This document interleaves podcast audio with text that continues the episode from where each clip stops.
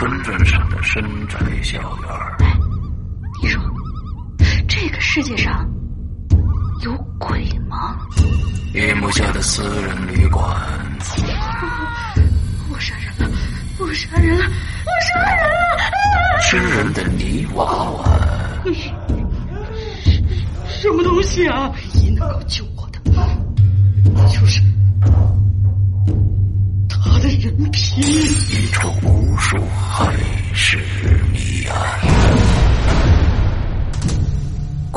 天为你带来《蒋家小院》，作者清水衙门，由龙鳞播讲。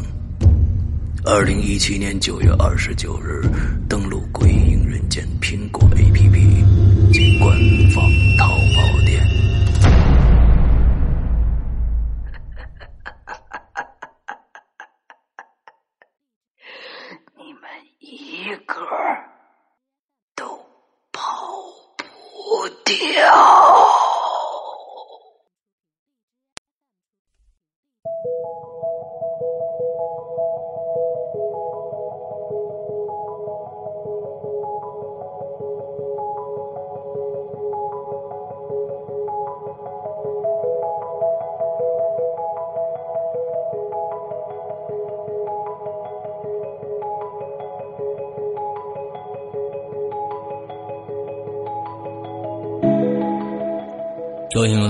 迎收听影留言，我是世阳，我是真的没有赖床的大玲玲。嗯，呃，对，就是每天每天我们开场这个这个这个大玲玲说的话，老是让大家觉得，哎，这什么意思？什么意思？到底到底怎么了？啊、到底怎么了？啊，对，啊，就那个那个事儿就不说了啊。嗯，对。完之后呢，呃，大玲玲以后以后呢是有一个新的外号啊。完了之后呢，啊，在看直播的朋友大家都知道是什么样一个外号，可以可以让我说一你说说一辈子的一个外号叫生物电。呃，如果呢这个大家觉得这个嗯。不知道是什么意思的话呢，赶紧去看一下这个我们《扬言怪谈》的呃直播的回放，因为过几天我可能就删掉了，所以这个生物店的这个外号非常非常贴切啊，让我和几个熟识大玲玲的人一想就已经笑晕啊。好，嗯，不明白你的笑点在哪儿啊？对对对，你是不明白，我们都明白。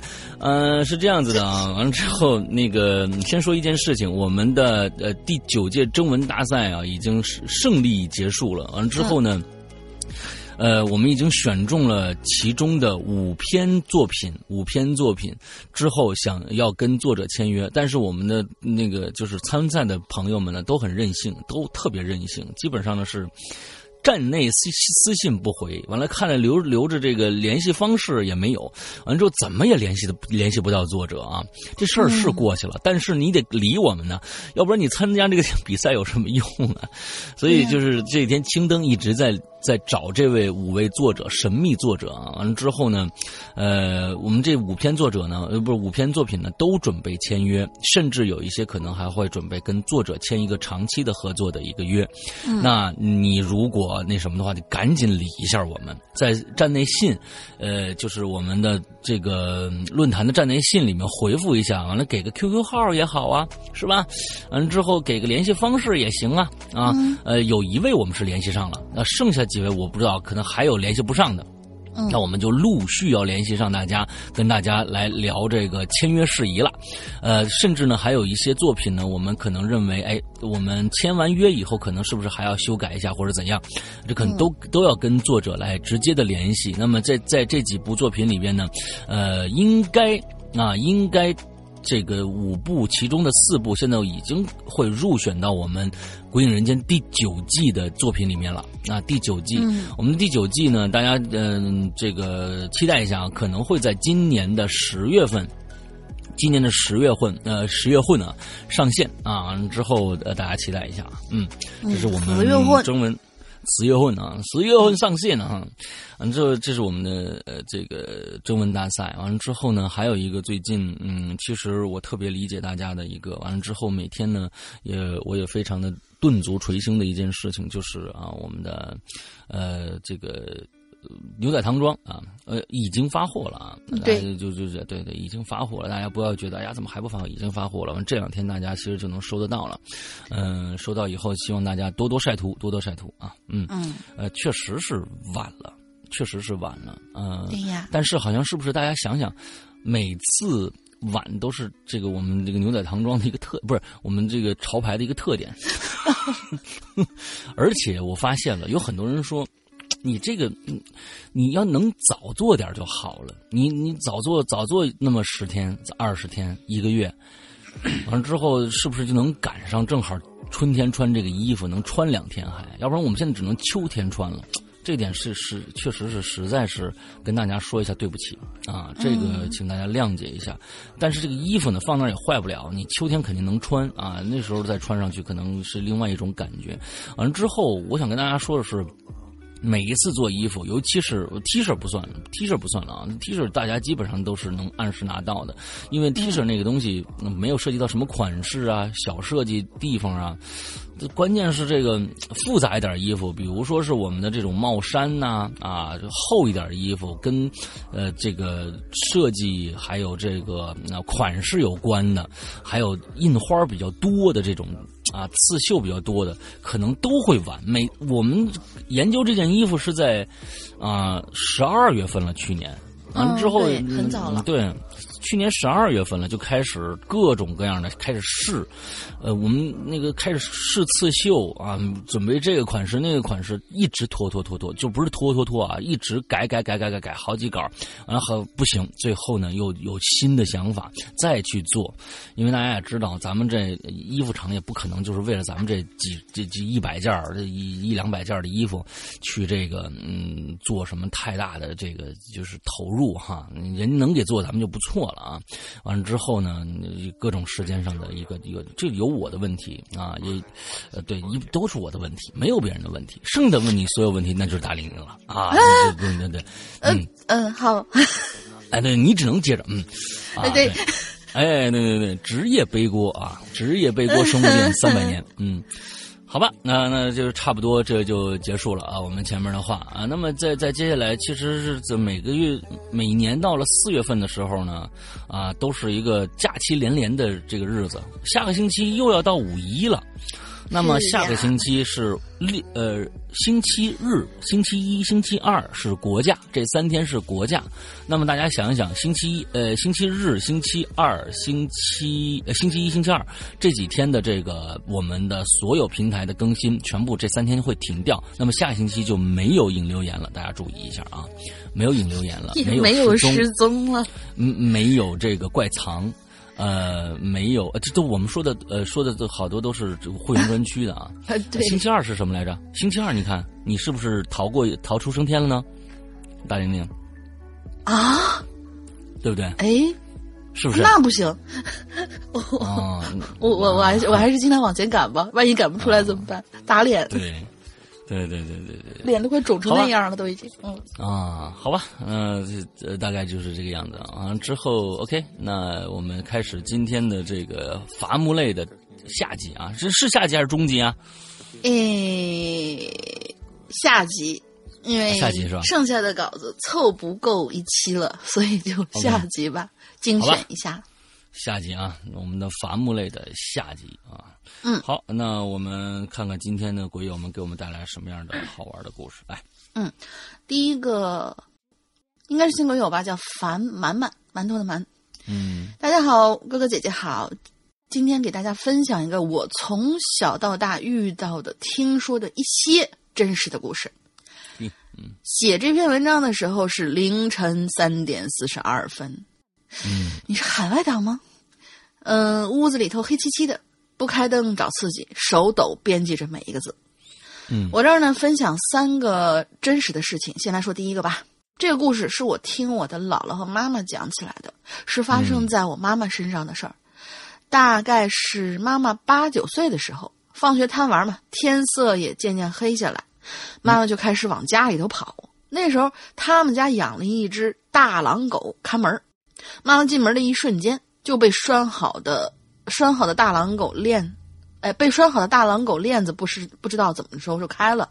从小养到大的狼狗直接就扑向妈妈，妈妈被吓得大叫一声，然后九十度直接朝地下倒过去。哦，等姥姥赶过来的时候，妈妈已经昏迷不醒了，狗也不见了。带到医院去看，医生看出看不出什么不妥，头部也没有受伤，就像睡着了一样，没什么异常。可是就这样，妈妈睡了六天还没能起来。那时候村子里有一种神婆，姥姥看妈妈那么久还没有醒过来，想着估计啊是不是吓走了魂魄，就请来神婆。神婆看到之后就说呀，是不干净的东西把妈妈的魂魄给带走了。于是神婆就开始做法事，开始烧纸钱，让姥姥拿着妈妈的衣服在妈妈的周围走，喊妈妈名字。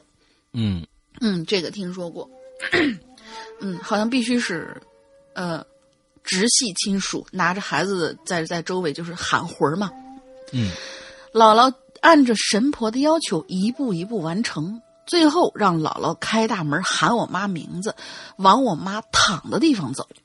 走到妈妈身边的时候，妈妈突然一下就开始哭了起来，哭得撕心裂肺，说是有人把她抓走了。妈妈不去，就会一路拖着他走，还会吓唬他。但是妈妈已经不记得自己被狗扑到的事儿了。嗯，在这里要心疼妈妈。第二个故事，等一下，你说这个狗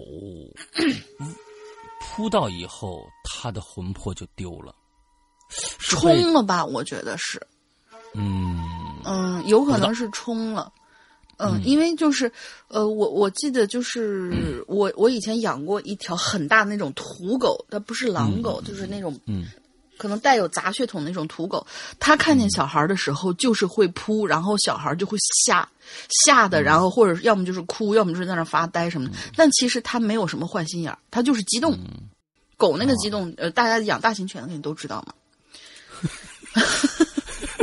就是激动。好吧好吧，嗯，好好好，来第二个，然后第二个故事就是我自己小时候遇见的了，我至今都不知道究竟怎么回事儿反正想起来就瑟瑟发抖。应该是我十岁的时候吧，我大姨的家里和我们家隔着三栋楼和一个小广场，姨父是学校老师，所以我每天放学就要去大姨家做作业，做完作业再往家走。那天晚上我写完作业，十一点多了，广场上空无一人。当我接近广场的绿化带的时候，我就发现，在健身器材那里有一个穿着我们学校校服的小孩儿，一动不动的在那蹲着。嗯我那时候还没感到害怕，因为回家必须要穿过那个广场，所以我就一直往前走。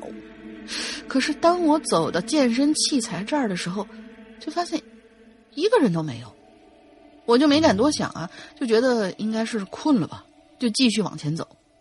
当我走出广场，就总觉得有个人呐，有什么人正在看着我。嗯我回头一看，那个小孩又出现在刚刚他蹲的那个地方，嗯我就使劲揉揉眼睛，使劲看了一下，我确定他蹲在那里。嘿，我就不信邪了，我就回去看啊，走回去又是什么都没有了。这一下我就感到害怕，赶紧往家里跑。快跑到家门口的时候，我感觉我被什么东西拉了一下脚踝，直接就摔了出去。回头再看，还是什么都没有，广场那个小孩也不见了。我就赶紧回到家，回去跟妈妈说。妈妈说，既然已经摔倒了，估计是没啥事儿。听老人家说，看到不干净的东西，肯定会磕磕碰碰。那你说这小孩到底跟没跟着他呢？嗯，反正我是觉得，就是说，你像前咱们在做那个嗯市人公寓六零二，里边经常就在那楼里边，你就就突突然就是你你发现你脚踝就被别人抓住了，啪一下就就摔在哪儿了。俺就说这这，我觉得这种这种事儿可能就是呃，就是特别特别明显的一种遇到什么事儿的一个那个什么了啊，一个、一个标志了啊。我有一个朋友。我有一个嗯朋友，他呢是一个心非常大的一个人。嗯之后呢，呃，他呢有一个外号啊，外号叫“装修测试仪哎，”。哎，装修测试仪也有路障测试仪的说法，就是他每天都磕，啊，他每天不磕不行。到现在都是这个样子，从小到大到现在，每天不磕不行。他的身上是这这个青一块紫一块的。完之后呢，呃，只要这个地面上啊都奇了怪了，都奇了怪了。那个地面上，比如说啊，装修家里不是铺木板地吗？嗯，这个木板地和另外一块木板地的衔接，只要能高出零点零一毫米来，有那么一点点不平，它都能摔倒。呃，完了之后呢，呃，一些一些地方你一拐弯它有的时候那个门本来是在这儿的，他从这个左侧走过来，一拐弯要从这个门出去，他都会撞在门框上。呃，呃，我们在我们就如果我们拿这个怎么长这么大的我？对，对对哦对，他他真的是他在在上班的时候，他在上班的时候每天都会磕到这儿碰到那儿，各种各种各种各样不可思议的地方，大家就是几万年都不可能碰到那个地方，他都每次都会磕到。之后呢，呃，我们会我们就会觉得他一定是看到一些东西，但是他什么都没看到。最后带去医院检查的时候说，啊，是他测距有问题。测距就是眼睛是眼睛的问题是吗？呃，眼睛测距有问题，对，嗯，哦但是他脚上怎么会受，呃就怎么会摔，怎么会绊，这个就真不知道了。啊。但是眼睛测距有问题，现在这种人我觉得呢不能开车的，嗯嗯嗯。嗯，我我是觉得他可能就是因为我们直直的走在路上，或者是走到什么地方的时候，一定是眼睛看准了哪个地方，哪怕你觉得你的眼神没有往那个地方投，但其实你的余光也能感觉到，哦，那个地方我要往那儿走，然后我就往那儿走。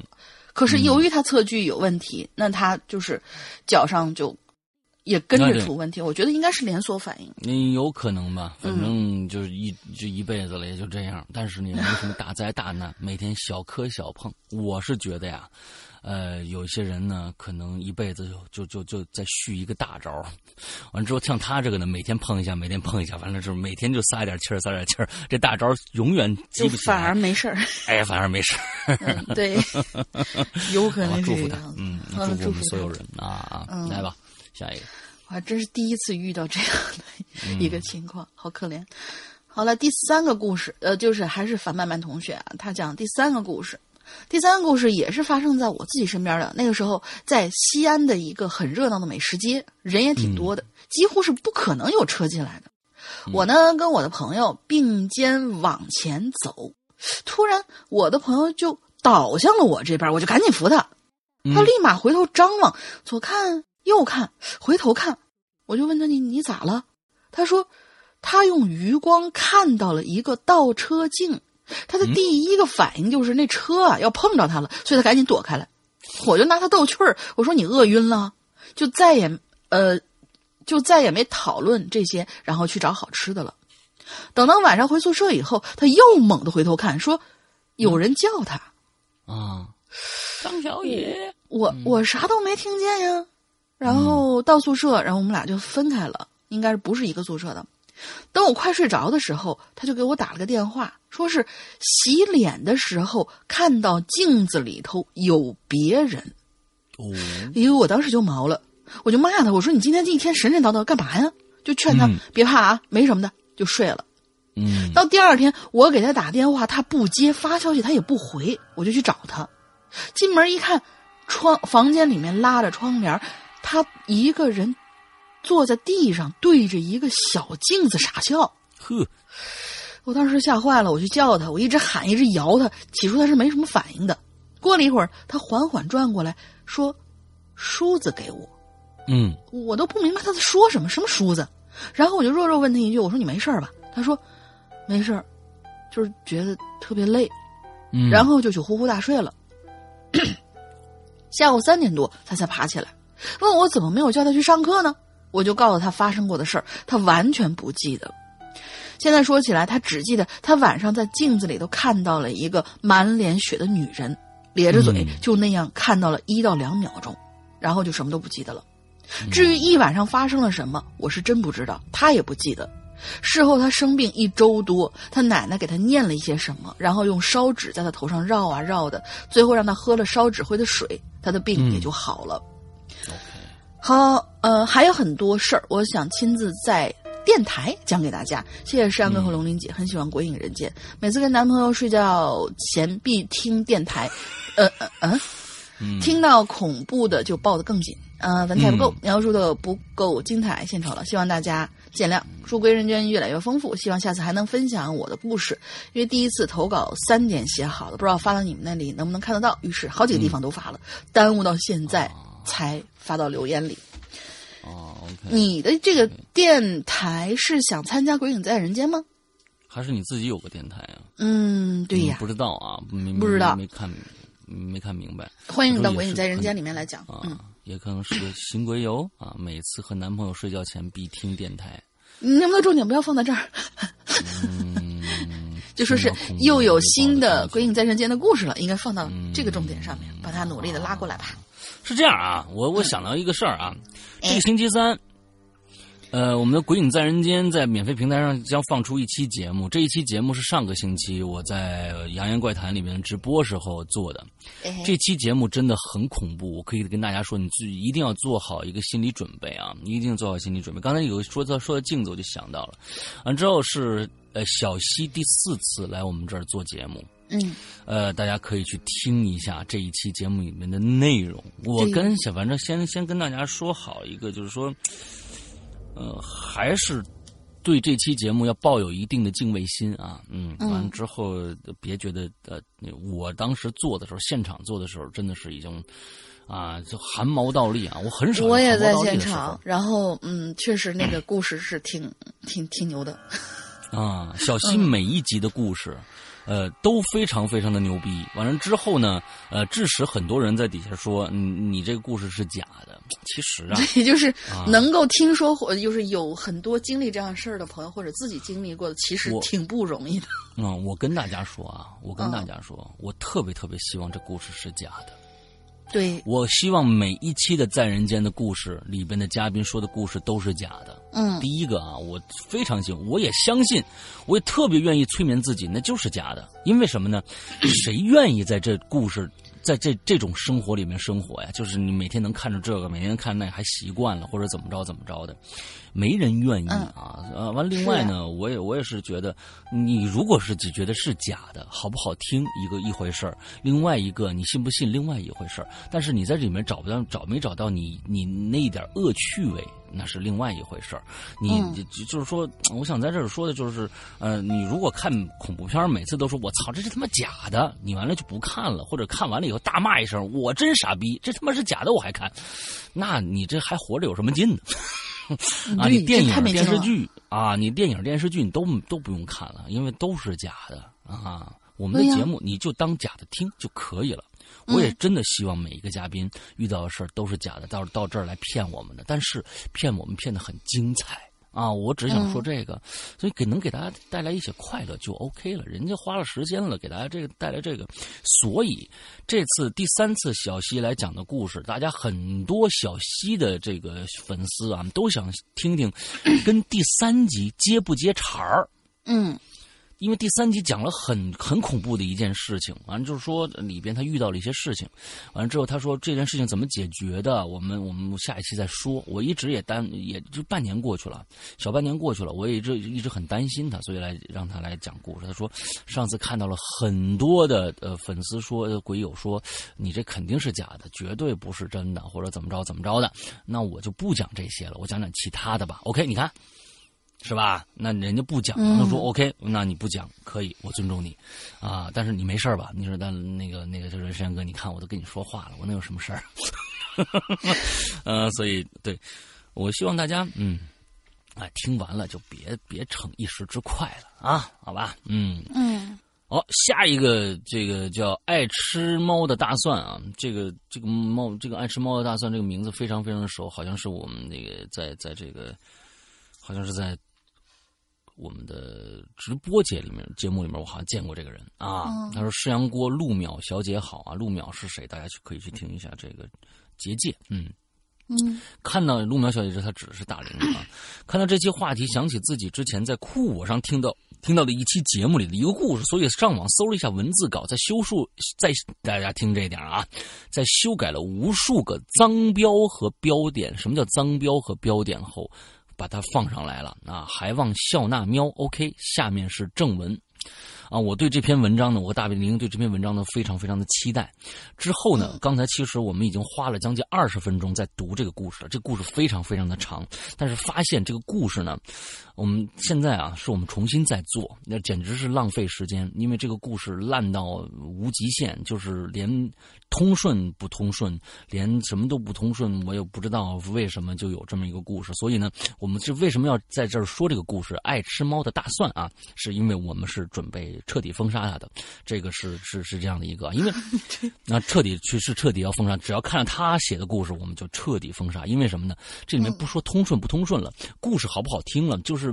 嗯，完全没有任何可取性。完了之后，他专门让我们花了二十多分钟写这么一来读这么一个故事，最后发现是一个狗屁。完了之后，最后我们只能放弃的一个，我们非常非常这个这个气愤啊！所以我们要专门返回来说一下，爱吃猫的大蒜不是开玩笑的，封杀。OK，好，我们接着下一个故事。嗯，哦，真的，这个故事一共我们从来没有念过这么长的故事，七页纸。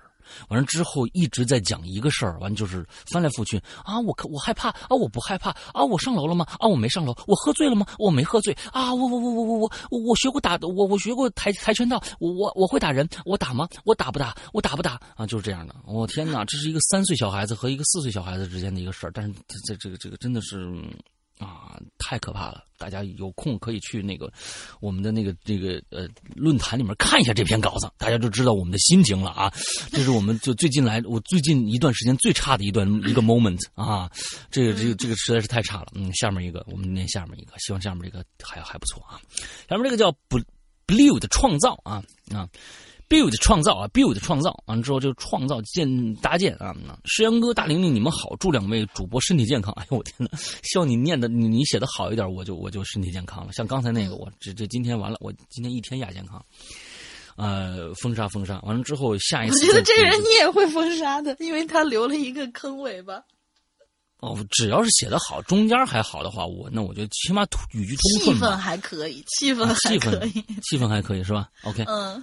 啊，好吧，我可注定今天是一个难过的日子。嗯，哎呦我的天，下次他要是再去这个《扬言怪谈》那儿听，我第一个，你你们作为这个下面啊英子什么的，作为什么，首先把他给我踢出去啊！我这实在太恨他了啊！行，太恨他了，太恨他了。嗯，一点都不开玩笑啊！嗯，石阳哥、大玲玲，你们好啊！祝两位身体健康。说话说到家的话。曾经有位有人跟我说过，有家人在有家人在的地方才是家，没有家人的地方那只不过是钢筋水泥罢了。不知两位同意否？哎，同意。家对家人啊，家人的概念很广，有的是直系亲属，有的是间接的亲属，有一些呢其实就是朋友。我觉得有时候呢，朋友的力量啊，比家人的力量还要还要大啊。所以呢，家人我觉得还是有至亲的朋友也要包括进去的啊。对，嗯，以下呢。我有我在一位朋友的房子里，以下是我在一位朋友的房子里发生的事情，正文如下：我的朋友姓杨，在一次十分偶然的情况下，中了一个三等奖，奖金是多少没跟我说，再加上他平时的积蓄啊，就在别墅区买了一栋小洋楼。我的天哪，这三等奖我觉得啊，看来不少啊啊！特邀我去参观，哟，这小洋楼看起来挺不错的啊！我望着眼前小洋楼是赞叹道：“哎，不错吧？花了我十万，这你这哪儿的房子十万就买下来了？花了我十万块我才买下来的。”罗布泊的房子吗？这是罗布泊的房子吗？啊啊！杨很兴奋的跟我说：“啊，十万。”这这这小洋楼十万块钱，我惊讶的转头看向杨，对呀，值吧？值你个头啊！你这小洋楼起起码也得十一万才能买下来。我我今天为什么那个嗯老想跟大家开玩笑？这小洋楼起码也得几十万上下呀，几十万也够便宜的了啊！我跟你说，嗯，我转头看向这小洋楼问道：“哎，我说兄弟，你这楼不会有问题吧？应该不会有问题吧？杨满不在乎的耸了耸肩。啊，好了好了，别傻站着了，来来来，进来参观一下。嗯，我不进去啊，我可不想遇到什么意外啊。你这这个孩子也是啊，就这么为什么这么坚决的认为这里面可能会有意外呢？可能是听咱们故事听节目听多了，就是便宜的这些房子一般都有问题。嗯，行了，你别危言耸听了。你以为是关谷啊？啊，不不，你你是钱真志吧？拉倒吧你们！不是这两关谷钱真志是什么意思？我不太懂啊，是什么梗？我不太懂啊。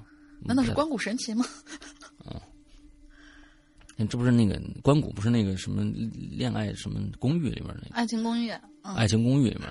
前进入小洋楼以后啊，进入小洋楼以后，走过走廊，出现在眼前的正中间是排楼梯通往二楼。一楼大厅连同走廊有四个房间，除了厨房，其余都空着。走上二楼，走到一半我就愣住了，我指着前面问我说：“这个是什么？” 这个呀，杨挠了挠头，他说呀：“这是前任屋主说了，如果可以保留下那个，愿意降低价格把房子卖给我，所以我就留在那儿了。”哎，什么东西不知道啊？是不是他那个坑就是不告诉你这是什么东西？要是这样的话，我弄死他啊！另外一个坑啊，好吧。杨不好意思的笑了笑。我翻了翻白眼，瞪着他呀。我说：“你们说我看到什么了呢？你们绝对不会想到，在对面墙上是一幅画，是一幅让人血脉喷张的女人的画。血脉喷张的女人的画，这有很多的解释啊。大家自己去想一想，这到底是一个什么样血脉喷张的女人的画？哪儿血脉喷张？这很重要啊。她嗯。三点尽漏啊！嗨，他是写了一个写了一个那个拼音啊，三点尽漏啊啊，好这么一个血脉喷张的话啊，我没法再看下去了。你是有多正直啊？你这这前面人家那放一个那个维纳斯，你就不行了。你这还还还是你心眼子太脏啊！你没办法办法看下去了，直接冲上楼，跑到了某个房间门内。我心想，这以前的屋主是有病吧？在。这个墙上挂这么一幅画，可与此同时，我在想，这么一个奇怪的屋主，在这样的一个房间里，还有什么秘密呢？我心里想着，我打开了面前的门，打开以后，我吓得后退了一步，直接撞上了羊。哟，你你这又怎么了？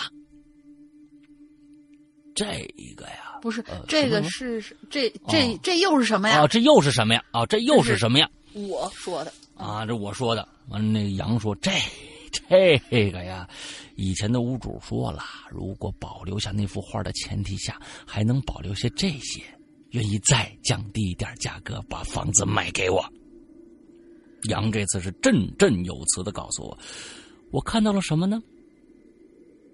我看到了人，不过是真人啊，不过不是真人，是假人。说的具体点是人体模型。”商店街卖衣服的都看得到，不过如果是一个两个人体模型也就罢了。可是那满屋子装满了人体模型，粗略数了一下，有几十个面朝门的方向，这也是我被吓了一跳的原因。我天哪，这个还是挺恐怖的。嗯，几十个人体模型全是女的，全身上下竟然还涂满了接近人体皮肤的颜色，还他妈。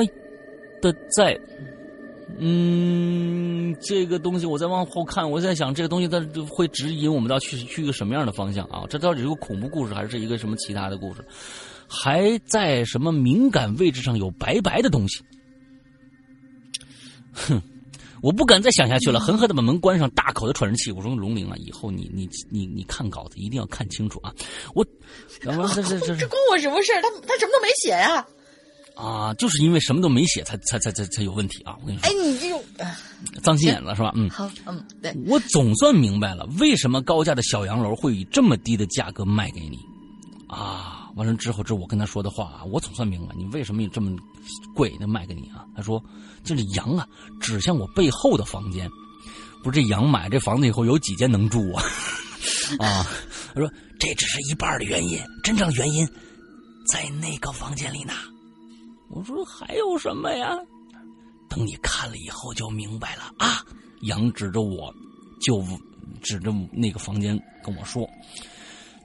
我本能的想挣扎呀，但心里头很想知道羊嘴里的那个房间里到底还有什么。很快，我们就来到了那个房间。杨示意我打开门，我本能的想拒绝，但手不由自主的握住门把手，慢慢的打开了门。我看到了房间里的一切，也明白了杨嘴里说的那个原因。杨接着就看着我就说：“这么快就想走了吗？啊，我还想留你在我这儿吃个便饭呢。呃，我可不想折寿啊，所以还是算了吧。现在。”我和杨站在洋楼的大门口，我望了一眼这洋楼，说道：“哥们儿，这小洋楼你还是别住了，好吧？我考虑考虑。这我觉得你们这这今天写的这故事，怎么都都觉得这些人都有病呢？你说这个啊？我和杨挥手，附身了呢，感觉啊？好吧，我考虑考虑。这是杨说的话。我和杨挥手告别，逃命似的离开这里。从那之后过了一个星期，听说小洋楼原来的主人回来了，并以高价、高价的价格从杨的手上把那小洋楼买回来了。不久，杨在离他工作不远的地方买了一间一室一厅的房子，并再次邀我前去参观。这一次，我可是能好好在那吃在那吃顿便饭了。全文完。至于那个房间，我到底看到了什么？呵呵，洗洗睡吧，永远不会告诉你们的。我也永远不会再想起来。完。嗯，这是他留的这个坑。嗯，对，这个龙鳞这个房，这不是这个房子啊，这个故事啊，你觉得啊？就是说，呃，首先，我觉得这是有很多的地方是故弄玄虚啊。就是你想想，这卖房子这人疯了，非要把房子卖出去，我再高价买回来。完了之后，这这这这完了之后，你说他看着一个几个模特，看着一张裸体的女的画，完了再看一房子，那屋子里边，他你说他能看着什么东西啊？啊，这这这个留下吃饭会折寿，这个能看着这看着一堆模特啊，完了看着一张这个裸体画。啊，完了之后，呃，那屋子也不知道是什么。完了，反正是我是觉得呀，嗯，这叫什么名字来着？也封杀了算了。创造啊，估计这故事编的，这是他创造出来的啊。哎呦，我的天哪！我真的是今天这个咱们念了这么几个故事，没有一个顺当的啊。这是可能我们有史以来啊做引流员里面最不顺当的一期，所以呢，希望大家也见谅一下啊。这真的是不知道。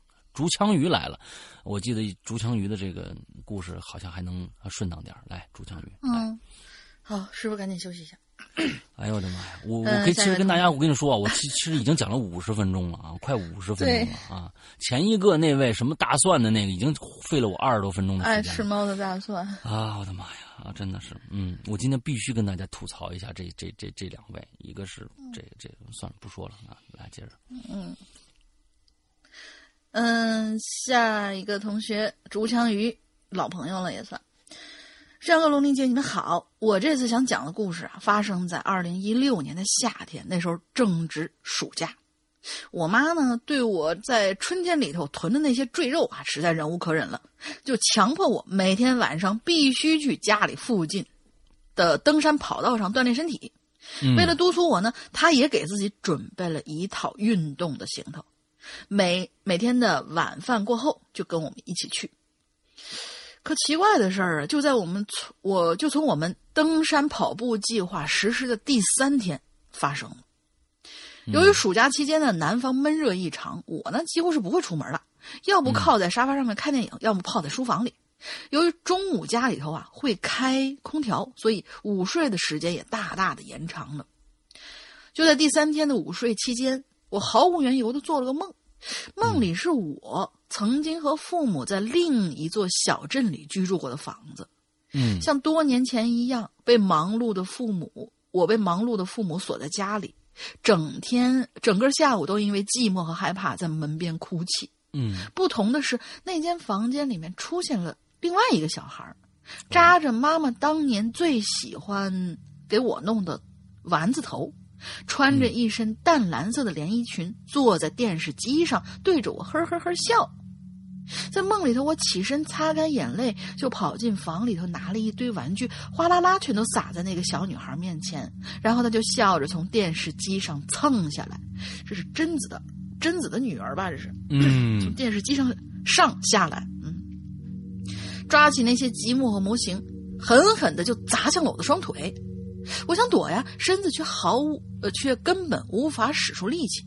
就这样被他一下两下儿，叮铃咣啷的一通狠狠的砸，直到梦醒。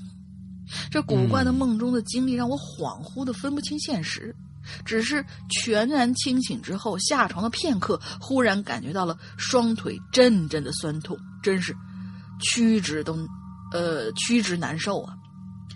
那天晚上，妈妈照例喊我去运动跑步，我却依然能感觉到双腿是又酸又痛，便想拒绝。结果我妈又大发雷霆了，斥责我不讲信用、毫无担当，并以缩减我下学期生活费为由，强迫我按计划跟她继续去爬山、山梯。这个我这个是我就是这个妈妈的这个行为，经常我会用在这个龙玲身上，嗯，呃，对不对？嗯好吧你你要你要否认吗？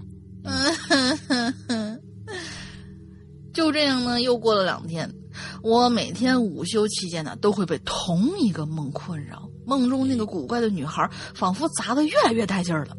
我白天连迈步子都觉得异常的困难。就当我几乎要跟妈妈提出去医院瞧瞧的时候，她好像也察觉到了古怪。哦，这是一天清晨，我们全家人，呃，应该是吃过早饭，我妈就突然问我，说：“你们两个就问我和我爸爸，应该是，你们俩觉不觉得这家里好像是不是多了个小孩啊？”我听到这个话，我就顿时起了一身鸡皮疙瘩呀。梦里那个蓝色连衣裙小孩的笑脸，逐渐在我脑子里头浮现出来。原本我只是当的是一场胡思乱想，谁知妈妈这一句话却让我隐约的感觉到，这事儿他娘的有点诡异了。哎，你看看这篇文章跟上两篇文章一比，这个能拿诺贝尔奖了啊，你知道吧？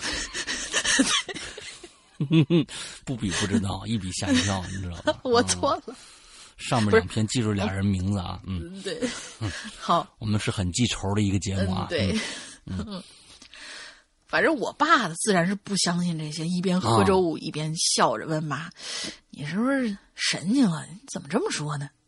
我妈嘴一撇，无奈的摆摆头，只好结束这个奇怪的话题。我却根本无法淡定，趁他们俩人都在场，直接将我这一连好几天做的同一个梦境说出来。期间我还刻意强调了一下梦里的情景，是咱们当时啊住过的那个小镇的楼房。嗯，听完之后，我发我父母对视了一眼，我爸就继续用看神经病的眼神看着我俩，而我妈则是陷入了沉思。这个沉思很奇怪呀、嗯，你你们当时住的那个房子，难道隔壁有一个姓王的叔叔？咦。啊，你你你呃你啊，你在说什么？姓王的叔叔？姓王的叔叔跟这个故事。啊，好。嗯，啊，我没有嗯。没有你的脏心眼子，快点，嗯，好吧。接着他就说，接着我妈就说了，反正我我也觉得，咱家里好像有个小女娃。前两天做午饭的时候，我就好像听见那客厅里头啊有人喊我妈，声音呐、跟我二弟那小闺女啊真挺像的。哦，不不不不不不是老王，是二弟。嗯当时我还以为是他们家串门来了，谁想到这客厅里头一个人都没有。还有啊，昨儿晚上我起来换面膜，我又听到那阳台上有人喊我，出去一看又是一个人都没瞧见，我还以为我做梦呢。啊，听我妈和我啊，在这我要说一句啊，如果你在现实当中一些比较诡异的啊，不可能有人喊你名字的地方，你听到有人喊你名字，千万别答应，嗯。千万别答应。嗯，啊！对，嗯，答应了万一找你借钱，你答应了，就你你你就完了啊，你知道吗？不是找借钱这个好说，你直接回他一个看吧。嗯嗯，对，你看吧啊，对啊，对，对看吧啊，嗯，好吧，那接着来。听我跟我妈说的越来越玄乎，我爸干脆用筷子在桌子上狠狠敲了两下：“你们俩闭嘴！”他就说了：“你们两个最好明天都去那医院看看自个儿脑子是不是出问题了。行了，以后家里不许扯这神神叨叨鬼东西嗯，说完以后哦就原来爸爸是隔壁老王。啊！你这眼子更可怕。说完就啊啊！嗯你看他爸爸这个这个，你你念这个语气非常非常的不正常，恼羞成怒、啊是吧？嗯哎，那对对对，说完就直接起身出去上准备上班。那天晚上，我跟我妈照例出去跑了步，回到家以后，我妈累的呀，直接就瘫软在沙发上一直揉肚子，难受就说：“哎呀，你妈，我为你为了陪你减肥，真是豁出去了！我你这个没出息的东西，你要再敢胖起来，就给你外婆家的母猪当儿子去吧你！” 这这这段话说的太经典了，哎，对我记我说下了，嗯说完就就呃就着沙发上的蚕丝褥子就披在身上就睡着了。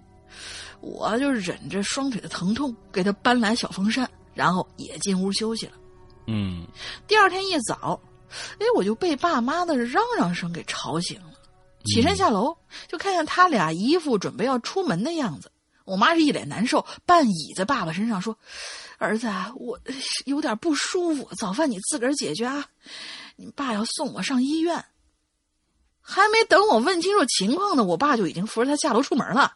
嗯什么情况？嗯，我没办法，一个人煮了碗面凑合吃。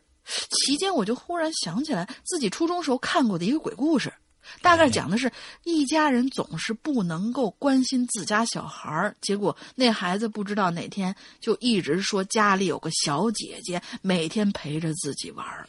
不知过了多久，这小朋友去世了，家里的老人问起孩子的父母是否有过堕胎的经历呀？孩子母亲就承认了。原来呀，那个被打掉的孩子一直没有离开过自己爸妈，在看到弟弟每天那么寂寞之后呢，就把他带带离了那对不负责任的夫妻身边。你说这是太负责任了，这姐姐，嗯。嗯，这太负责任了啊，嗯。嗯，反正我是被自己这段回忆吓了个冷战的，不禁又想起梦里头那小姑娘，越想越觉得恐惧。我环顾四周，仿佛也有一个无主的婴灵在房子的某个角落里静静的盯着我那种感觉。嗯，那天呢，我干脆就约了同学去市中心的一个商城待了一天。晚上回到家，刚进门，我就瞅见我爸妈脸色不对，妈妈显得格外的憔悴，面前还还搁还搁着一碗黑黝黝的中药。我就问他，我说医生怎么说呀？妈妈瞟了我一眼，没吭气。爸爸则是在一边接话：“哎呀，你你你妈肚子里头其实又又有个小孩儿，就就是前两天你们俩每天晚上都跑出去浪，结果就把把这娃给害害掉了。我听完，顿时心跳就漏了半拍呀！一阵耳鸣过后，强烈的自责感就涌上心头，眼眶一热，竟然不知道该说些什么了。啊，为什么打他脚？现在其实是明白了，那小孩为什么拿积木打他脚？嗯嗯，妈妈摆了摆头，咬着牙朝我爸说：“回回你都强，都跟你强调，回回你都不听，你是要把我折腾死，然后趁早换个女人跟你过日子吧你？”嗯爸爸听完以后脸色一沉，这浓浓的火药味就在他们面前看起来就要炸开了。我就连忙扯开话题，：“爸爸爸爸妈，你你们以前是不是也打过他呀？”他们一愣啊，惊诧的看着我。不是那个，我就这个这个这故事真的是你们家发生的是吗？啊，如果真是你，还真的豁得出去啊！这个事儿真挺 嗯哎呀，这是多么私密的事情啊！啊，嗯这个啊啊，你妈骂的你没错，你跟你还是去去去去跟母猪 啊！你这真的是啊，有些事儿不能说的啊，这这这多么隐私的事儿啊，是不是啊？嗯嗯，好吧，再接着来吧。嗯，人家既然写了，咱人对人家都这样了，咱干干嘛呀？是吧？嗯，来，然后他们俩就一愣啊，惊诧的望向我。我妈就率先开口了：“你怎么晓得的？我貌似没跟你说过呀。”我就接着问他，我说：“那是不是就是咱们住在铁城那几年剁掉的呀？”我妈听完以后，惊讶的说不出话了，就看着我爸，看见他也是一脸雾水，就干脆低头回：“哎呀，不知道谁跟你说的，是那会儿不是搞计划生育吗？我们那单位只要是生过二胎，直接给辞掉，我不能丢工作呀，所以，所以那个娃他根本留不得呀。”留不得这仨字儿一吐出，我霎时间就一阵恍惚，我就没说话。三个人呢，就都沉默了，也不知道如何再继续往下说话了。房子里头只剩下我们静静的呼吸声，以及屋外传来的阵阵虫鸣。终于是我妈先打破了寂静，她苦涩的说：“唉，都是什么什么乱七八糟的事儿。”对呀，今天这都是什么乱七八糟的故事？对，我都疯了。嗯，要是能选的话，谁他娘这会这辈子会投胎当女人呢？真是！说完，他就端端起面前的中药一饮而尽，然后抽出几张纸巾，捂着眼角就匆匆的跑上楼了，留下我跟我爸依然面面相觑。那件事之后，我妈的身体状况变得很差，经不住剧烈的运动。一些妇科上面的病呢，也很容易缠上她，让我总是觉得这一切都是自个儿的错。我们再也没在家里提及那个看不见的小孩的事儿，我也一直没在梦里遇到过那个穿蓝色连衣裙的小女孩了。我也再也没到外面去夜跑过了。哎，这就是我家的。好了，这回的故事就讲到这儿，希望有人喜欢吧。啊，是吗？啊，竹枪鱼啊。这个反正是，我觉得你啊，如果真是你们家的故事的话，我给你个建议啊，嗯，你最好能前面说这个这个，就这种故事就算了，就别写了啊。这这个这个家庭里面的这个秘密透露的实在太多了啊，我们都有点不好意思了。完了之后那个就对，完了之后要不然你要写的话呢，你就说哎，这是我们邻居家王王叔叔的故事啊，那也可以，嗯嗯。好，哎，下面一个啊，别动我的凤梨酥。希望这个故事靠谱点我天，这今天这一期整个的是怎么了呢？啊，不吵不吵，放心。我觉得农村呢有很多灵异的事儿啊。别动我的凤梨酥啊，这位朋友，我觉得农村有很多灵异的事儿，也有很多灵异的说法。就比如我的老家呀，就有这么一条关于灵异的说法。印象比较深的呢，就是妈妈曾经对我告诫说：“说什么呢？在祭祖的时候啊，烧完纸往回走的时候，一百步之之内是不能回头的。如果回头的话，就可能被死去的亲人缠上。每到过年过节的话，他们就会去找你，让你给他们烧纸。嗨，烧纸还可以，我觉得，嗯。”刚开始啊，我对这种说法呢，我是不太相信的。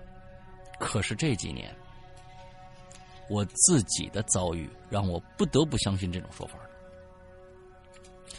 我的奶奶在我大学毕业的时候去世了，当时啊，由于太过仓促，我们没有第一时间赶回家，而是在奶奶下葬的时候才回去的。回到家中之后啊，在奶奶头七的时候，我到奶奶的坟上去烧纸。由于太过悲伤了，再加上奶奶平时呢对我很好，所以烧完纸之后，我渐渐的忘了妈妈告诉我的这个规矩。啊，离开了没几步，我就回头了，在奶奶的坟前呢叩了几个头，才缓缓离去。回到家中之后，当天晚上，我就做了一个梦。梦到奶奶呀，拿着一条一个藤条在抽我屁股，我极力的躲闪，却怎么也躲不过去。平时啊，一向和蔼可亲的奶奶突然变了一个模样，她埋怨我在她临死之前没有看她。当时我也没太当回事儿，只是醒来之后呢，擦了一下脸上的汗水。你这故事跟刚才上面那个故事做那个梦差不多啊，一个是拿积木扔，一个是拿藤条抽，啊，反正都是暴力行为啊，嗯嗯。第二天呢，我就回哈尔滨了，继续自己的生活，日子呢也平静了一段时间。可是快到鬼节的时候，我突然就感觉到浑身不适，浑身不适啊，啊，做什么事儿呢都特别闹心，吃什么东西特别恶心。到医院之后也没检查出什么什么，没检查出什么东西来。医院给我开了一大兜子的药，吃起来也没什么效果。可有这么一天，我突然就做了一个梦，梦到奶奶坐在我的床前对我说：“呀，快过节了，特别的想我，来看看我呀。”嗯，我当时也没特别害怕。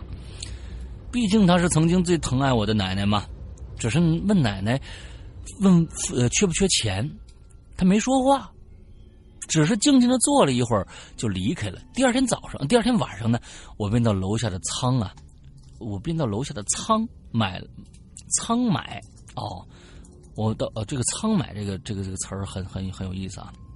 嗯，我便到楼下的仓买买了许多的纸钱儿和金元宝。在我们家是那个前面的十字路口，将这些东西烧了。说来也怪，第二天我病就好了。第二年鬼节的时候发生了同样的事儿，之后每到鬼节到来之前，我都会提前给奶奶烧许多的纸，这个习惯一直延续到现在。OK，其实我是认为亲人，我我一直是认为啊。嗯，亲人至亲的人，不至于这样。就是说，不至于每天让你你难受。最多呢，就是给你托个梦，托个梦。对，哎，完了之后不至于让你难受的。这奶奶怎么会在生前那么疼你？完了之后，在在在每年的这个时候这么折磨你呢？我觉得不至于，真不至于。真的是这个这个，总觉得你回头看看对坟了吗？当年啊，我觉得是这么回事儿。嗯，你是不是别的坟的什么人冒充你奶奶？反正我是觉得这至亲的人，不管在阳间还是在阴间，都会给你带来福报的，就而且都会都都会都会爱护你的，怎么可能就就是让你不舒服呢？啊，最多可能这底下真的过不了日子了啊！你这底下我也不知道那边的生活到底以什么来计算啊？是不是真的烧纸钱管用？那你这个，嗯，你就给你托个梦说，哟，奶奶最近过得特别辛苦，你看能给烧点纸吗？啊，你记得住烧点纸，记不住忘了那也没办法，奶奶也不会害你。我觉得他有可能是这样的一个意思，就是他不是扭头看了看，也许看到的是旁边真的是没有很多年没有人去探望过的孤坟，然后呢，人家可能就觉得是不是你也能给我烧点纸？人家感感知到他的这个目光，这个这个还可能，我觉得还那个说得通啊，我说还是说得通，对。对，有可能是看错坟了啊，嗯。嗯。好，下一个。毕竟坟那种东西不可能是现现在很少有能见到一个孤坟，肯定都是一片。嗯。下一个，下一个是新伴侣同学。然后说清楚啊。新伴侣同学阿信，就他特别应该是他特别喜欢阿信。嗯，咱们也是 VIP 群里的新新伴侣同学。嗯。二位主播好，我是信伴侣，万年不留言了，特死冒泡。下次你万年不留言的话，我们直接就就那个什么，先先写检查吧。家呢，一直是一个美好的场所，是我工作之余唯一享受安乐和舒适的场所。然而，就是这样的一个充满安全感的场所，是否某个时间也会出现阵阵阴风，突破你心灵最后一道防线呢？是啊，嗯，今天我就来说一个我在自己卧室遇到过唯一的一次鬼压床。呵，这鬼压床他写了好几页呢。嗯，看看他这鬼压床跟别人有什么不一样。哎，这压了。说到这，嗯嗯，说到鬼压床啊，这话题可能有点俗，但是呢，对于没心没肺、睡眠质量一向都很好的我来说，确实十分的新鲜以及罕见。我记得那是二零一七年的冬天了，刚过去的这事儿。冬天的一个晚上，冬雨绵绵，气压很低。晚饭呢是自个儿烧的蒜香排骨配米饭，又喝了二两白酒，这胃里头啊就开始与消化做斗争了。人嘛，一旦吃多了就特别特别想睡，那种困意袭来的时候，千军万马从身上经过，估计都很难清醒过来。我呢，索性就在七点钟的时候就走进了卧室，那个我最最温暖的场所，毛衣都没脱，就一头扎进我暖床里。周围环境啊，大概是这样的。卧室关了灯，留了一道门缝儿。呃，客厅里的灯光可以照进来，有一丝光亮，但不至于一觉到天亮。嗯这跟一觉到天亮有什么有什么关系？嗯，对啊，我呢就打开了手机音乐播放器，点开了曲库里那个“猜你喜欢”，然后就嗯一头栽在枕头上睡着了。嗯就这么浑浑噩噩，不知道睡了多久。当我醒想醒来的时候，脑袋就像灌了，却像灌了铅一样，醒也醒不过来。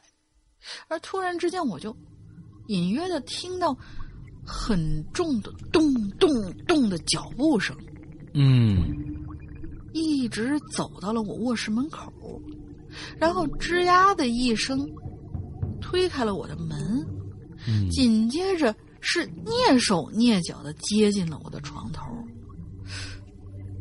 我心想，坏了，我们家猫肯定看到门缝就钻进来了。嗯这时候还没事儿呢。我是特别讨厌我睡觉的时候这大肥猫进卧室的，因为它肯定会不合时宜的突然跳到我床上，然后重重的砸到我肚子上以及其他嗯比较脆弱的部位。为了避免这种情况的发生呢，我想一嗓子吼出来把它驱赶走，可是我就喊不出声儿，费了很大的劲，勉强把眼睛睁开，然后我就突然意识到，这猫怎么可能发出那么重的脚步声啊？嗯嗯嗯，有猫的同学应该有这样的经验，就是哪怕是你们家猫分量再重，它也不可能是咚咚咚咚这样走过来，嗯，除非是它从高处跳下来，会有那么很大的一声。嗯那种沉重的声音，就好像一个成年的胖子一步一步的踏进来一样。啊，难不成这猫是跳着进屋的？没有，那我我觉得这个是那个谁来了，啊嗯啊，主枪鱼来了，嗯啊，嗯，对，跑步呢，跑到他房间里了，对，穿越喽。我呢就被这想法吓了一跳，思维也清醒了一点，可眼睛却睁不开，身体怎么也动不了。心想，坏了，这这这这估计就是那传说的鬼压床吧。第一次经历啊，让我很紧张，心脏都缩成一团了，毛衣加厚的被子都阻挡不了我脊椎发凉的感觉。这时候我就听到那咚咚咚的脚步声又接近了我的床头的位置，然后我就感觉到一阵非常明显的气流朝我脸上吹了过来，有一股奶香的味道。啊，可是，呃，嗯，好吧呃嗯嗯嗯嗯，，有点奇怪。可是我却始终睁不开眼睛，这种感觉就像是有一个人半蹲在我床边上，仰着头，继续冲我脸上吹气一样。这种不可思议的恐惧瞬间蔓延了全身，而就在此时，脑中英雄形象里，作为七十男儿，我怎么能如此坐以待毙呀、我身体是动不了，呼吸还是正常的嘛。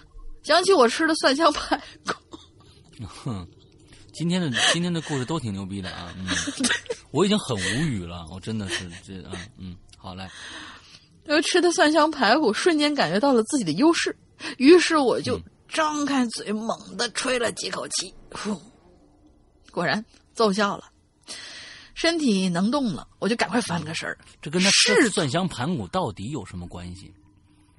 蒜味儿啊，哦，嘴里的蒜味啊，大蒜驱鬼是吧？大蒜驱鬼，而且那个就算是真的是有什么奇怪的人什么之类的，那口气也受不了呀。哦，原来你没懂我刚才为什么就笑了是吧？不我懂了，但是我觉得很无聊。嗯，好吧，来吧。呃，好吧，嗯可是大蒜驱鬼这个事儿，嗯，确确实吧，确实吧。嗯反正我就赶紧翻了个身，试图动，可是我仅仅翻了个身，这身体又不能动了，我就被定格在向右侧躺着这种姿势。我努力的睁开双眼，此时我还能清晰的看到床头柜上手机屏幕亮着，上面的某某音乐正在播放着，走着走着就散了这首歌。啊 啊，嗯，可是当我眼珠转到床头，我就突然倒吸了一口凉气。诡异的画面出现了，借着客厅外的灯光，我就看到床头柜边上蹲着一个黑衣黑裤白袜子很胖的小男孩儿，正笑眯眯的对着我，对着我笑，露出白森森的牙齿，目不转睛的跟我对视。我心脏又一次抽紧了，当即就不知道该怎么办了，心里想着，幻觉，幻觉，幻觉，幻觉，幻觉。大玲玲说了，嗯，呃，我我又说什么了？我鬼压床看到的人其实是现实当中见到的某些人的人脸，影射到我们这个梦境当中，所以不怕不怕不怕，这只是幻觉，马上就会消失了。就这么嘀咕了好一阵儿。说过吗？呃，对我我我有，就当时是听那个呃于哥的那个，就是对鬼压床进行解释的时候，我是听他在进行了一些很科学的解答咱们这个大脑这件事情的时候，嗯，说的。OK，嗯，反正嘀咕了好久，我就勇敢的将眼睛再次看向那个位置。陈奶妈呀，那胖男孩怎么还在那蹲着呢？只是这回表情变了，从笑盈盈变成了不怀好意的狰狞，仿佛马上就要过来掐了我的脖子，嗯想吹气儿。我我想朝他吹气儿，就怎么也吹不出来了，我就只能故作镇定，嘴角上扬，露出了阴森森的笑。嗯，我的阴森森的笑。在影视剧里啊，那些反派遇到对手的时候都是这样狠绝的表情，仿佛可以只手遮天一样。我希望能从气势上压倒对方。嗯哼，但是显然没用，身体是不会撒谎的。我上扬的嘴角却是在不停的抽动，仿佛尼古拉斯赵四儿附体一样。这时候，我手机的播放器上一首曲罢，紧接着紧接着韩红的《天亮了》就开始播放。嗯，这首歌一播放，不知道为什么我的神经立刻就松懈下来了，不知不觉仿佛又闭着眼睛睡了，睡着了。几哦几分钟之后，当韩红唱出“天亮了”那几个字儿的时候，我再看向那个位置，哎，那大胖男孩已经消失了。哦，大胖男孩是不是就是还是韩韩红管用？还是韩红 管用？大胖男孩是不是就是韩红？一听这天亮，哎呦，我的歌，他算了算了算了算了，他喜欢我的歌走了。嗯我不是，我一开始以为是他们家黑猫，可能是一个黑色的，哦呃，他们家猫可能是一个黑色的，然后什么，呃呃，就是有那个白蹄儿的那一种嘛，然后哦嘴上是一圈白，看起来就特别像一个大胖男孩儿蹲在那儿。我今天太无语了，今天的故事。嗯 对，嗯嗯嗯，我动了动身体，发现已经摆脱了梦魇。于是我缓缓的坐起身，还心有余悸，满脑子都是那个穿着黑色衣服的大胖男孩。好了，我们在这里要插一下进群密码，进群密码就是韩红唱了什么歌三个字儿。哎，OK，嗯就在这个梦魇一周之前，我收拾卧室抬床垫的时候，一下没抬动，脚一趔趄，一下就踩到了我们家刚生出来的一只小奶猫。那是一只出生刚满月的小猫，黑色的后背，四只爪子是白色的。我完全不知道它什么时候走到我床前，被我失足踩到，小野呃小奶猫惨凄惨的叫了一声，然后四肢蹬了几下，就一命呜呼了。哎呦，Oh my god！这这好好好好可怜。呃，是突然感觉好难过。嗯当天晚上，在小区的花坛里，我把小猫的尸体埋了起来，还一起埋了一盒猫罐头，希望它走的路上不要太饿。估计小生灵还是有些许的怨恨吧，但又因为我并非有意而为之，因此那个黑衣黑裤白袜子的男孩也从此再也没出现过了。没明白这个这个这个关系是什么啊？就是说你踩死一猫，你觉得对不起他，完了之后我，但是我不是有意的，所以那个黑黑衣黑裤白袜子男孩再也没出现过。嗯嗯，好吧，嗯，就是他觉得这这个小男孩的魂魄是那个那个那个小猫的，是吧？嗯，应该是。好吧好嘞，，OK，我们今天下一个故事。最后一个故事啊，最后一个故事，但愿吧啊！我们今天这这个故事好像只有第一个好像稍微靠点谱，完了之后是从第二个开始，完就开始不不靠谱了，是吧？哎，这怎么了呢？今天是一个魔咒吗？我觉得，啊，从来没有觉得我给、嗯给我新给你了两个故事，就是你啊念一个，然后我再念一个，就没了。啊，还有两个是吧？嗯好吧。对第一个故事叫做山居喵啊，山居喵同学，山居喵同石羊锅学写来的啊山居喵同学写来的。啊，对对，写他他写的，对嗯对，是个这个呃石羊锅，呃，龙鳞小姐好啊，我是专注潜水一万，你们都是专注。刚才这个就是也是专注潜水一万年的啊。嗯，山居喵很多次想留言，起手却不知道该怎么讲述。我觉得不要说了，这这说对，别再说，别这也这是不是也也不行啊？嗯，终于碰到了一个合适的话题。啊，人一生大约有三分之二的时间是在家中度过的，可以说这是最让人感觉安全的地方了。但实际上，可能不是这样的。我家原原先呢是一一室一厅的一楼，嗯，我看是已经有了不祥的预感了啊。我家原先是一室一厅的一楼，有一个天井，房子采光不好，所有房子都一直黑漆漆的。只有只有种只有种满月季的天井光线非常好，但无论屋里多黑，天井多亮，我都避免去天井。为什么呢？因为我们家养的小动物，比如说乌龟呀、小鸟啊、小兔子呀，进了天井就再也没回来。我妈说是被野猫叼走了。那个时候的我呢，是上的小区里的幼儿园，小伙伴基本都是邻里邻居的。而一到寒暑假呢，父母上班以后无处去的我呢，经常被一个人反锁在家里，甚至有小朋友来找我玩，也只能隔着铁门相对泪远。啊，这让我想起都是这么长大的，让我想起了迟志强悔恨的泪。嗯。你在门外，我在门内，却开不了门呐。对年龄只有个位数的我们来说，个位数，这真是最伤心欲绝的事情了。郎君，你等着我，我这就来找你啊！这是我说的。时间久了，也就没人来找我玩了啊。因为上了小学的我呢，呃，学会在假期。一大早就冲上二楼找住在二楼的一个小姐姐玩一整天。这天呢，我晚了一步起床，就被妈妈锁在家中了。就是你爸妈也心够大的，你跑上去就不管你了啊！只要你跑出去，你只要在我锁门之前能跑出去，就算你的啊，之后算我的，是这意思吗？啊，你们这都是不明白啊，都不明白，嗯嗯，都不明白。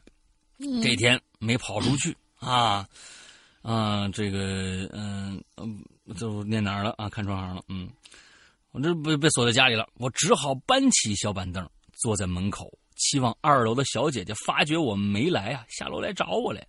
哎，这小姐姐确实下楼来了，隔着门呢和我说了一些什么，我已经记不清楚了啊，好像说搬家什么的，然后啊，给我塞了一张贺卡。啊，从铁门栏杆里塞进来的。这贺卡呢，我到现在还留着呢。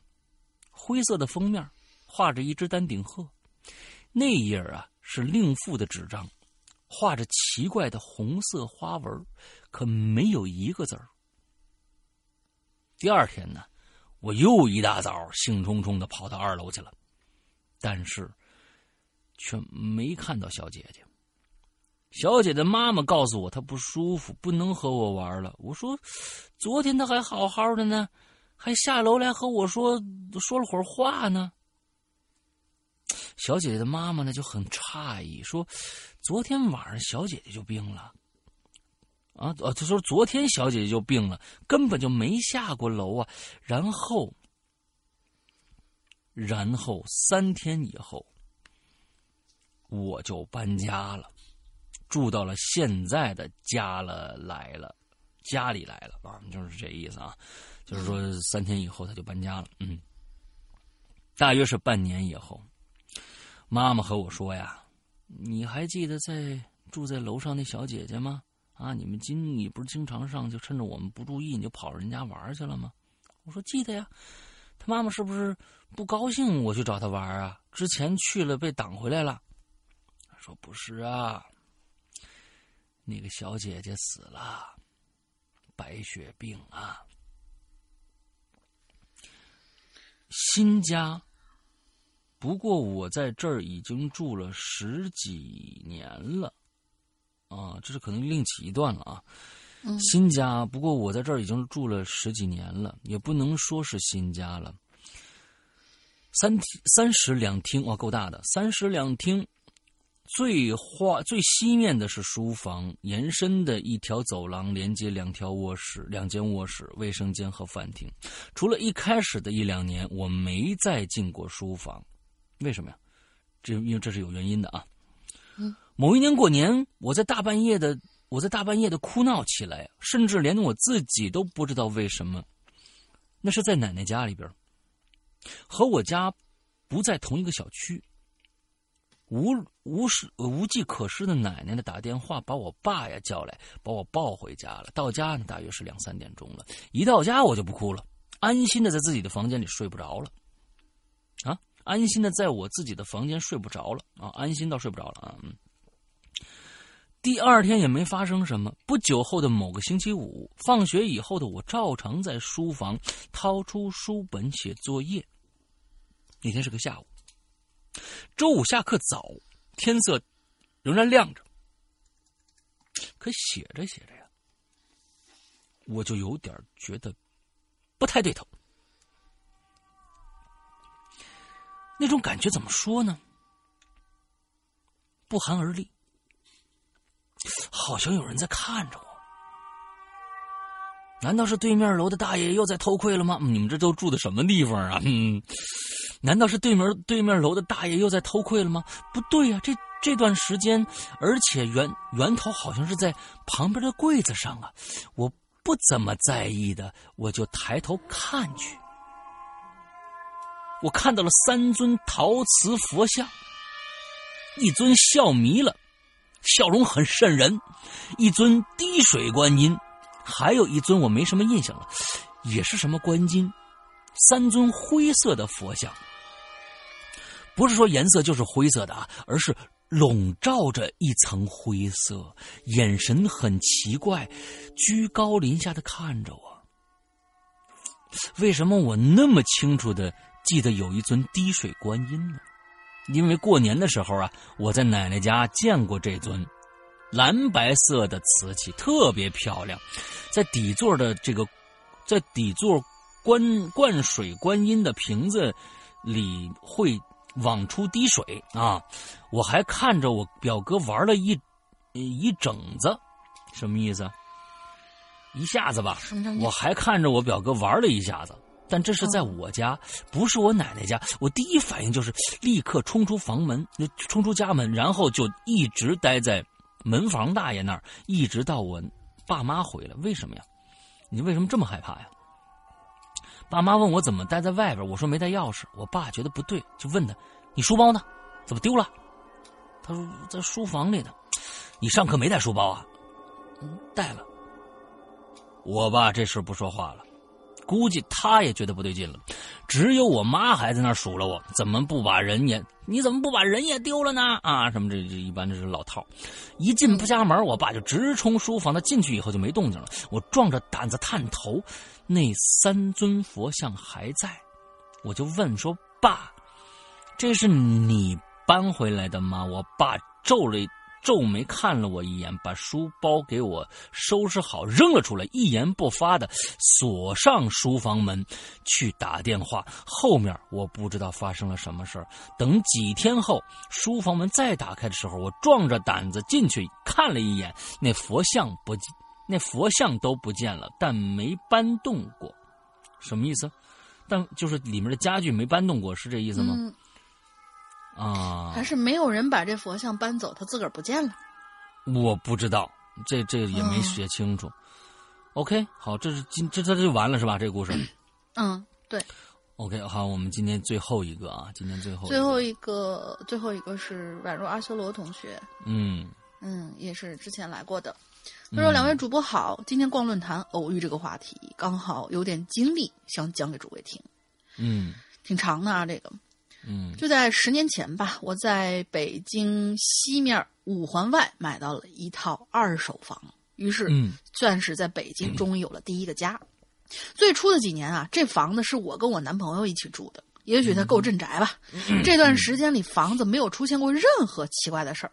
后来我们分手了，我一个人住，这时候我就突然觉得这房子有点古怪了。你当男朋友都是镇宅的是吧？嗯，这个我跟你说，这个公用啊，他不他不走才怪呢，你知道吧？啊，那不是，也许是跟跟跟体重有关系。哎呦我的天！镇宅嘛，嗯。我自知啊，我是一个丢三落四的人，对于嗯钥匙这种东西啊，就特别上心。因为北京没有其他的亲人，一旦丢了钥匙，就意味着必须找锁匠开门，就是那个开锁上门。我就专门在房间房子的一进门的位置啊，做了个钥匙盒。每天进门的第一件事儿就是把钥匙放在盒里头，确保万无一失。嗯就在某一个傍晚，某一个周末的傍晚，我在家里宅了整个一白天，准备出门啊觅点食。嗯 突然发现这钥匙就给不见了。哎，奇怪啊！昨天晚上我进门的时候，明明把钥匙盒里呃把它放在钥匙盒里了呀。于是我就开始翻箱倒柜的找钥匙，甚至连马桶的水箱都打开过了，根本都不见钥匙的影子。哎，这怎么办呢？找不到钥匙，我就出不了门啊！明天要上班呢。此刻的心情简直就是欲哭无泪。忽然，卧室里头突然就传来了当当的敲击声，就好像是有人用手指轻轻扣木门儿嗯我心里一惊啊！我心说这家里除了我，难道还有别人？嗯我就怯生生的将身子探进了卧室。这时候，屋外的天光啊已经黑了，窗外的法国梧桐影影绰绰的晃动着大片的叶子，形如鬼魅。嗯卧室里头静悄悄，空无一人。当我准备退出卧室的时候，那当当当的声音又响起来了，嗯而这声音分明是从卧室的衣柜里传出来的。哎我想到小溪的故事了。嗯，你藏好嗯了，，对，对。虽然说我平时不是胆小的人，此刻仍然如同被人狠狠的攥住了心脏，压抑的喘不过气来。我就慢慢的凑向衣柜，将耳朵贴在那柜门上。柜子里头没有一丝声响，于是我将心一横，猛地把那衣柜就拉开了。柜子里头整齐的摆放了我平常的衣物，并无异样。窄小的空间完全不可能藏得下一个人呢。而就当我准备关上衣柜的门的时候，听到哗啦一声，我苦苦找寻了半天的钥匙竟然从衣柜里面掉出来了。嗯准确的说，更像是被什么人从狭小的空间里扔出来一样。嗯我顿时就呆了，脑子在飞快、飞速的试图为这匪夷所思的事情求出一个合理的解释。嗯这怎么可能啊？他怎么可能在衣柜里？刚才敲衣柜的人又会是谁呢？我将卧室灯全部打开，把衣柜里所有的衣服都抱出来，摊在床上，甚至神经兮兮的爬到床底又看了看。嗯，但是整个事情毫无解释。嗯，可是呢，各位，一切的故事这才刚刚开始。哎，你看，这是今天晚上唯一值得读读读的作品。嗯 嗯钥匙事件之后，我家里的电器开始接二连三的故障，冰箱、热水器、DVD 机，最后连客厅吊灯也没能幸免于难。每天晚上，我只能靠靠着电视荧光屏里鬼火一般的光线照明。啊，我 提 我提心吊胆，这这这电视什么时候会突然废掉啊？简直！然而呢，电视没有出现什么问题，只是我的电视遥控器就在眼皮子底下不翼而飞了。嗯就在我换好了台，清清楚楚的把它放在手边茶几上之后，不过数十秒，我转身喝了口水，他他娘的就不见了。好吗哎呦？又是好大一通找。嗯沙发背后、茶几底下、厨房、卧室、书房，呃，厕所手抽水箱。说真的，这次我真是有点怒了，扯开嗓子吼起来：“你觉得你这样有意思吗？除了藏东西，你还能干点啥？我他娘的已经够背了，你别招我啊！赶紧给我拿出来！”于是又是清脆的吧嗒一声，遥控器就这么活生生的被放回到了茶几上。我这有点恐怖了，我跟你说啊，嗯但是其实有一些人是什么？比如说是我我们经常什么，你你手里头拿手机，妈，我手机不见了怎么办？或者说是你那个眼镜就架在脑袋上，哎，我眼镜呢？眼镜呢？人有的时候可能会出现一点点的，就是你暂时性的就是视觉盲区嘛，对，视觉盲区的那种感觉有会有一点点，但是它这个掉出来，对，还有声有掉出来，这个挺挺挺挺可怕的。反正从这天起，我就清楚的觉得这家里头肯定绝非住着只有我一个人，只是我这一顿咆哮之后，那厮消停了几天，哼。本以为是神鬼怕恶人，也许我这气势镇住了他。我正要窃暗暗窃喜，丫的又开始玩新花样了。那天家里来了朋友，临时借宿，给他的书房里头铺了床，在书房里铺了床，我就继续回卧室看书了。回房的时候，我就怕卧室的灯光啊吵到朋友睡觉，特意把卧室门关好，只是没有反锁。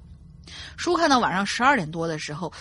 我就听见“吱扭”一声，卧室的门被推开了一条一拳头宽的一拳头宽的缝儿。嗯，我就以为啊，是不是朋友夜里起来有事找我，就问怎么啦？可是呢，那门外是死一般的寂静，只有那道缝儿黑洞一样咧着。我就皱眉头，我说：“你别闹啊，有什么事啊？”啪的一声。那门又像被人从外面拉了一下，生生的又给带上了。我就真以为是朋友开玩笑，我就跳下床去找他算账。只见他在书房里面抱着枕头睡得正香，我就是一通凌乱呐，就赶紧把他摇醒。他睡眼惺忪就问我：“你干嘛呀？”我说：“你别装，是不是你刚才开我门？”“没事吧？”我说：“做好梦都让你搅和了，讨厌。”他嘟嘟囔囔了一阵，就转身过去又睡了。我就悻悻的回到卧室，靠在床头继续看书。那时候是六月份，说起来已经是初夏了。就这时候，我突然就感觉到一阵深入骨髓的寒冷。这种寒冷就像是一只冰冷的大手。摸索着从我背后慢慢的延伸，探到我的后颈，又缓缓的探到我的右脸，轻轻的挠了一下的感觉。还有挠一下这么一个细节啊！嗯，我不禁打了个寒颤，连忙换个方向，从床头爬到了床尾，而那股寒冷呢，就跟着我涌过来，死皮赖脸的在我耳朵上头又弹了一下。我知道，那厮他又出现了，那个黑丝。嗯嗯，我就跳起来，抱着枕头去找朋友同睡，他就一脸嫌弃：“你非要跟我挤呀？这么小的床，要不咱去你卧室睡呗？”我说：“挤一个晚上呗，假装咱们还在上大学嘛。”我就装着嬉皮笑脸对付他，抓过被子盖住了头。我哪敢说呀？我那屋还有一个人呢，还有一个他，他呢，胆小如他，估计一听这件这故事啊。估计非要吓出病来的。那第二天呢，响晴博日，我生活呢依旧继续。啊，这厮见我不怕，或许是觉得挺无聊的，也就没怎么闹。当然，藏藏东西呀，半夜自个儿开个油烟机的事儿啊，还是偶然发生。只是 再也没跟我怎么感觉跟看潜伏一样。嗯嗯，只是再也没跟我有过直接的肢体上的接触。嗯，接下来好长一段时间，我仍旧住在这屋子里。就这样，你都不搬家呀？挺挺那个什么的，嗯，一人一个黑丝，倒是也相安无事。直到某一天的来临，他买了这房子，他怎么搬家呀？这是他人家买的房子。不是你，你出去避避也行啊。怎么避呀？对不对？或者你嗯，什么点个香啊，放放什么经文呐，也也也行吧。你都觉得都已经开抽烟机了。对，都已经开抽烟机了，这这这事儿，啊，好吧。做菜嘛。嗯，那天我是被楼下汽车声音吵醒的。看表，已经是早上八点了。我习惯性的就去摸我枕头底下手机。哎，我操，我手机呢？我用座机打过去，就传出一个冰冷的声音：“对不起，您拨打的电话已关机。”Sorry，巴拉巴拉巴拉巴拉巴拉。嗯，不会。这个。啊，这个行，这个咋了？这个 sorry，巴拉巴拉巴拉，你你牛逼说完啊！The power of 嘛，什么什么之之类的，我我忘了啊，就是也不能露怯。哎，奇怪呀，莫非是这厮长了本事，学会关机了？你你你你想错了，我估计也是他晚上乱玩你的手机，发什么就是午夜节目什么的，把你手机折腾没电了。嗯，昨天晚上我临睡之前明明是开了手机的，我听着《鬼影人间》入睡的，那肯定没电了呀。嗯嗯，我就起身穿好衣服，梳妆台跟前的手袋里头大大咧咧的敞，呃，梳妆跟梳妆台跟前的手袋大拉拉的敞着。我就迟疑片刻，片刻，我说这这是我开的吗？昨天晚上我明明记得没有动过我这手包啊。走到卫生间，另一只手袋赫然躺在浴缸里，里头东西全被翻出来。哎呦我操！难道家里进贼了？我就连忙跑去查看，果然。厨房窗户大开，窗台上两只醒目的大脚印告诉我，我被入室盗窃了。我打了幺幺零报警，开始清点被盗的东西，损失嘛倒还不算太惨重，丢了一个手机、一个 pad、一个单反，这还不惨重呢，单反可是烧钱的。钱包呢？因为昨天晚上睡前刚刚整理过发票，不小心掉到床底下了，一时犯懒没有去捡。证件、银行卡、现金反而都幸免于难。警察到了我家转了一圈，就问：“你早上怎么醒的？”楼下过车，我我听见那喇叭声我就醒了。楼下过车你都醒了，昨晚有人进你家你不知道？警察奇怪的看了我一眼，我就是我不，您说我是不是被下药了呀？我我我我手机在我枕头底下被人摸走了，我都不知道，这不科学呀！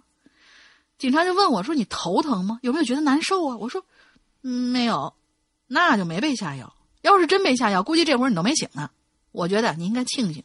他顿了一下，看着我的眼睛，一字一句的说：“你说，如果你昨天晚上夜里醒过来，他要弄死你呢？他是弄死你呢，还是不弄死你呢？”我说这警察也是真够的那什么的啊！这这话这理这话糙理不糙，但是不能这么说呀。啊，对呀，这这这警察怎么能这么说话呢？我天哪，也也挺没溜的。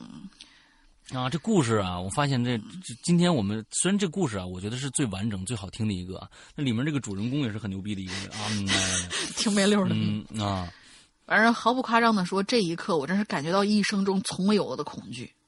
是啊。哦，昨天晚上我醒过来，说不定现在已经是一具死于非命的尸体了。嗯，警察看见我，吓得变了脸色，又说：“你以为这帮贼是真是随机作案吗？他们一早就踩好点儿，知道你这一个女孩子住，才敢进来的。而且，我觉得你最近还是不要住在这儿了。他们有自个儿圈子，今天这个得了手，圈子里人就都知道了。说不定以后有人不冲着钱来，冲着人来呢。”我操！话说都说到这份上，我哪哪还敢在家住啊？就连忙抓了几件衣服逃去了朋友家。直到看见他们，我就抱住其中一个，身体抖得像塞糠一样，嚎啕大哭起来。他娘的！昨天晚上我差点就让人弄死了呀！哎呦，我那个家，刚才刚才我的心情一直一直非常非常的不好，就是啊。为什么呢？因为我发现我现在的配乐啊，就对于《鬼影人间》来说，这是一档鬼节目，这这这是一个惊悚类的节目啊。完之后，每次配的音乐都非常非常的阴森可怕。那我就觉得今天我们所有的故事里面没有一一一首是配阴阴森恐怖的音乐的，都得配屌丝道士，你知道吧？我心情非常非常的不好，你知道吧？嗯，来吧，好吧，还还有一点儿，反正那个家我至今都空着，偶尔回去拿几件衣服，绝对不会在那儿过夜。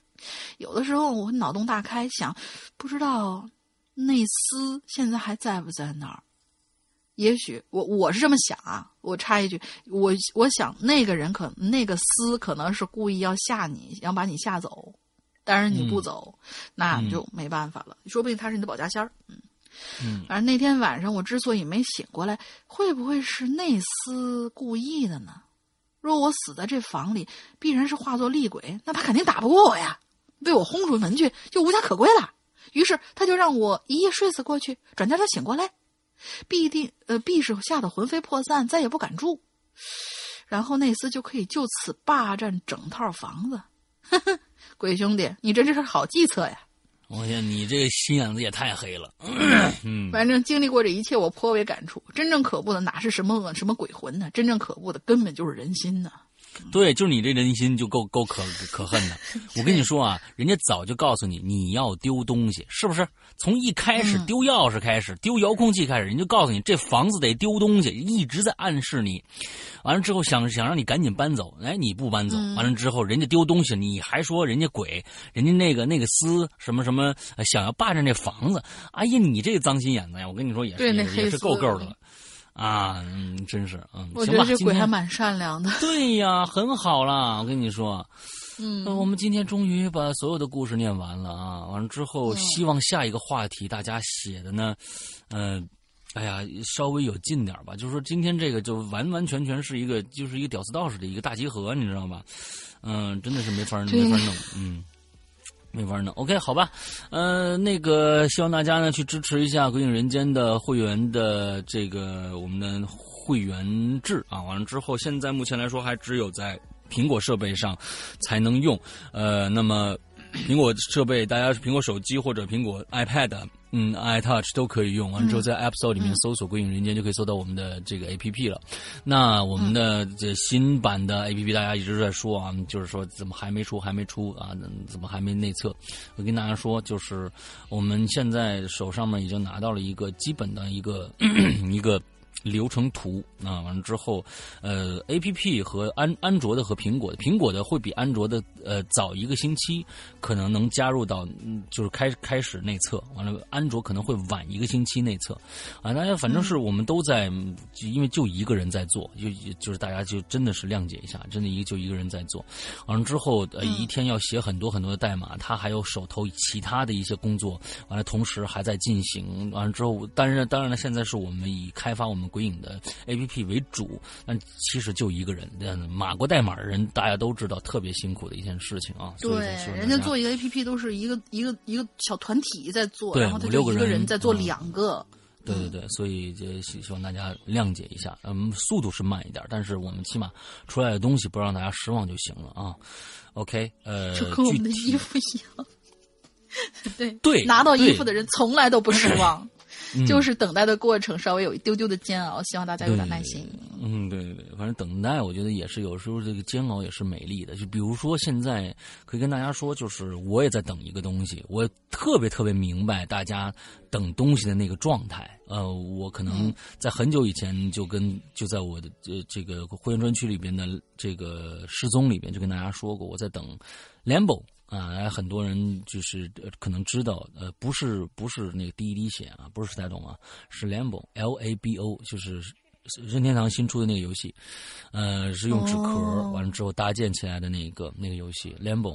那么二十其实二十号就已经上线了。完了之后，因为量非常的小，完了之后呢，国内有没有卖的，必须从香港和台和香港和这个呃日本那边运过来，但是非常非常的重，所以呢，嗯，就是最开始订购的这些商家，很多商家都都都。都非常的头疼，说该怎么办？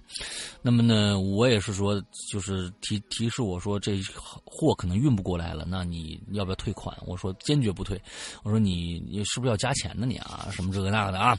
你是不是要加钱才能给我给我运过来？完了之后怎么样？确实要加钱，嗯，因为那个没想到那么重，因为里边头全是硬纸硬硬纸板子，所以最后加了点钱。那但是呢，时间也也推后了，本来说是二十五号能寄过来啊，就发货了，现在好像能推到了下个月的五号，推了十天，啊，推了一个半个月啊才能行，所以等待确实是一个美好的过程，但是只要你能拿得到就行了，嗯，OK。啊，我们我们也是在资源资源区说的一个过程啊，啊之后会员专区大家可以去呃支持一下，完了之后怎么样呢？支持呢？一个是在 A P P 里面内购，另外一个呢，请大家加一个微信号，呃呃，鬼影会员全拼，我们的这个我们的微这个这个这个官微君啊，英子就会热烈的接待你们，但是请大家一定。如果要办会员的话，一定在备注里面写一个，写清楚我要办会员这几个字儿，他家他他才会加你的啊，要不然你什么都不写，你现在有很多的这个这个骚扰的啊，嗯，这个加群呢或者怎么着的骚扰的人啊，都会都会过来，所以不写这个我们是不加的，OK，好吧？对，今天的节目刚才我们的进群密码。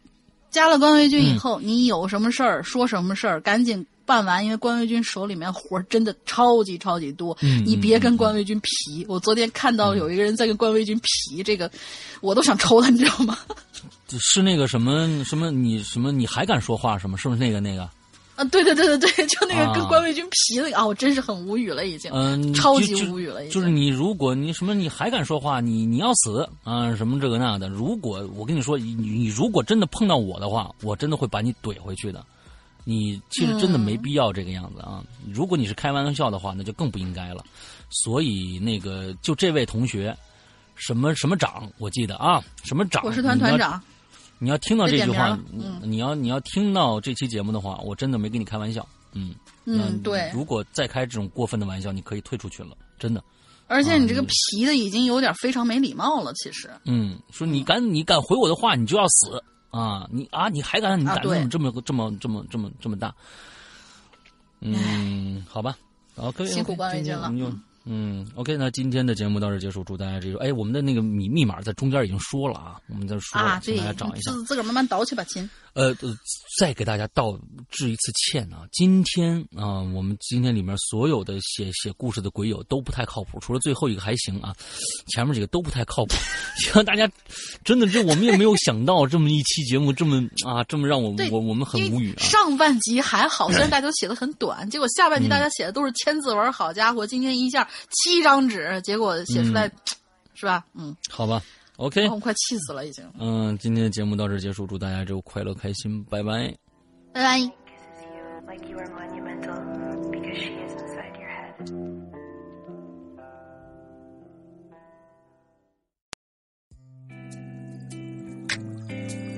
You deserve to see me for who I am. No, for what I am. You're you. Close your eyes. Please, Anna. Keep them shut. Hello，各位亲爱的宝宝们，周一快乐！欢迎大家收听这期每周一歌，我是永远不爱你们的大玲玲。哎呦，又到周一了，又要放假了，上班族们又到了有动力但是很难忍的一周了。不过还是有好消息的，那就是咱们的衣服，估计今天已经陆陆续续有人收到了。还没有收到的同学也别急，我们这次呢全部使用了顺丰寄出，也许你还没看到物流信息，你的衣服就已经在手里了，也说不定。鉴于最近降温很厉害，我估计啊，五一节的时候大家还是有机会穿着嘚瑟一下的。还记得前几周我们放了几首鬼友马小雨的歌，那天在群里呢也有人对他的歌声非常的喜欢，所以我特意去扒了他的老窝，翻出来一首我个人非常喜欢的经典《Stranger in Moscow》。讲真，小雨同学是我目前认识的唯一能够唱好 MJ 歌曲的女生，是不是很厉害？赶快来听一下吧。